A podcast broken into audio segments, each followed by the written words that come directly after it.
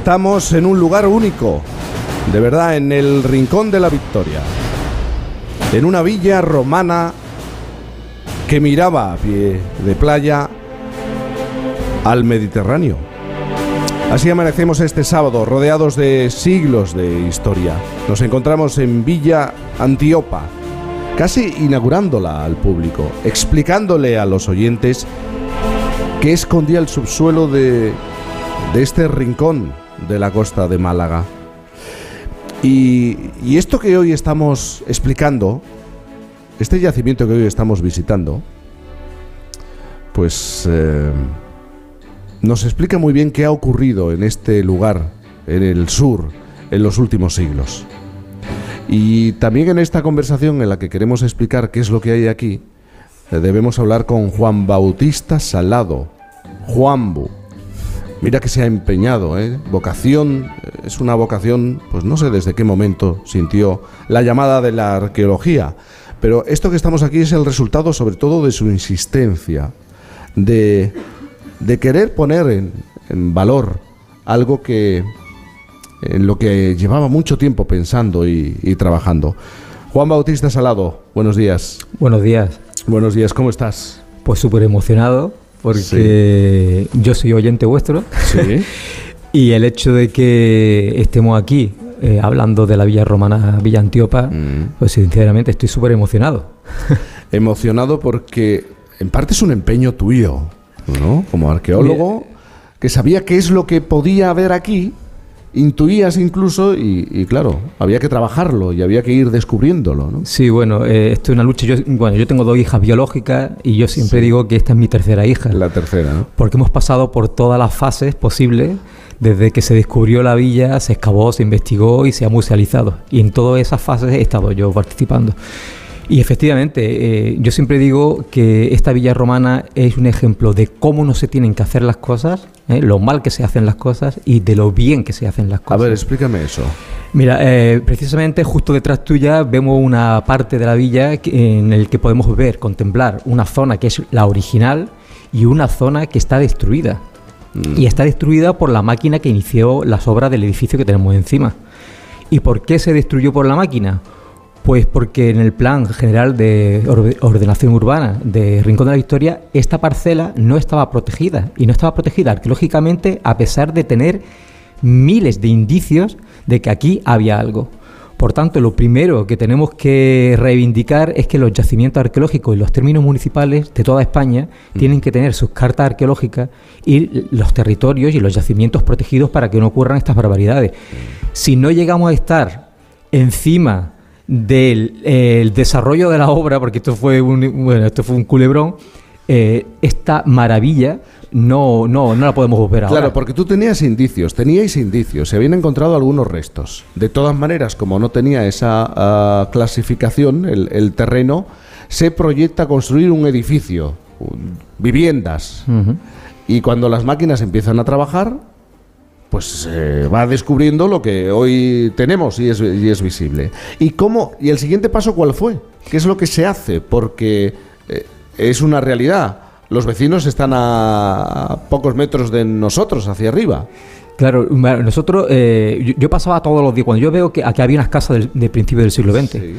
Cuando yo veo que se derrumban las casas, digo, "Uh, va a empezar la, la- la obra. Yo pasaba sistemáticamente por aquí, por esta calle, para ir a mi trabajo, podía ir por otro sitio más largo, eh, más corto, pero bueno.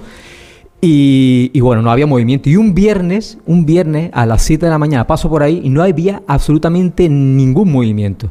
Pero cuando volví del trabajo a las 4 de la tarde, veo que había una máquina grande y tres camiones. Habían empezado la obra a, a mediación de la mañana. Sí. Yo me colé por las vallas, mm, había un hoyito importante y vi que en los perfiles efectivamente se veían los mosaicos. Llamé al ayuntamiento, a la Junta de Andalucía, se paralizó la obra y esto es muy gracioso porque, claro, eh, cuando se paraliza, pues claro, instan a la promotora de que se haga una excavación arqueológica y resulta que el intermediario de, de la promotora era amigo mío y me llamó.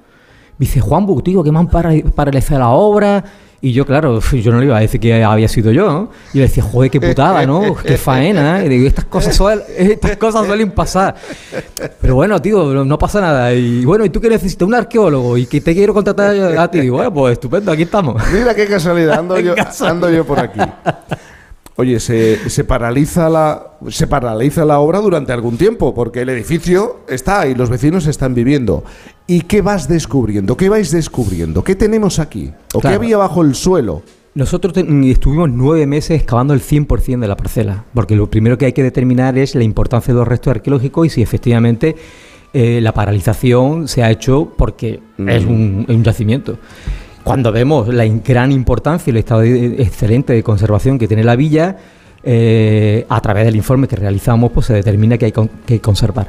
Nosotros siempre vendemos esta villa de una óptica que me parece muy interesante, que es que es perfectamente compatible la conservación de los restos arqueológicos con la construcción de edificios eh, contemporáneos, modernos. Claro, las cosas hay que hacerlas muy bien, claro. porque si lo hacemos mal, la gente viene y dice, por cuatro piedras ¿no? Lo típico que se dice de la arqueología. Nosotros lo que queremos es desmontar ese mantra de que la arqueología es la paralizadora de todo, que está fuera del desarrollo. Al contrario, hay una reflexión que siempre me gusta reiterar. Nadie va a venir a Rincón de la Victoria a ver una vivienda, unas viviendas hechas hace 10 años. Pero vendrá muchísima gente a Rincón de la Victoria a ver una vivienda del siglo III.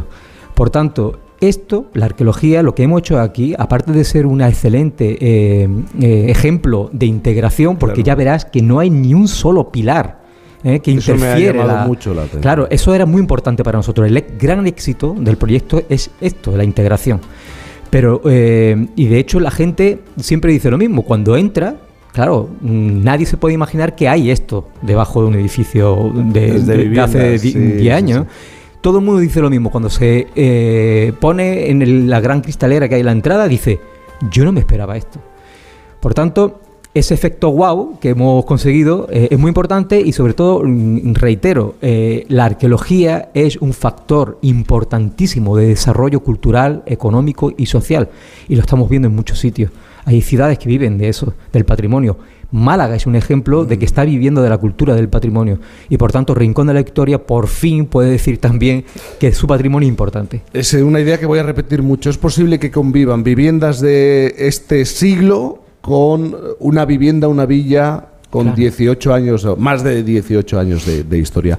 Eh, rápidamente, eh, Juan, eh, ¿cómo era esta villa romana? ¿Cómo es esta villa romana? Pues una villa que estaba justo en el mar, precisamente porque se dedicaba esencialmente a los salazones, a la pesquería y al garum, la famosa eh, eh, salsa romana que sirve para potenciar los sabores.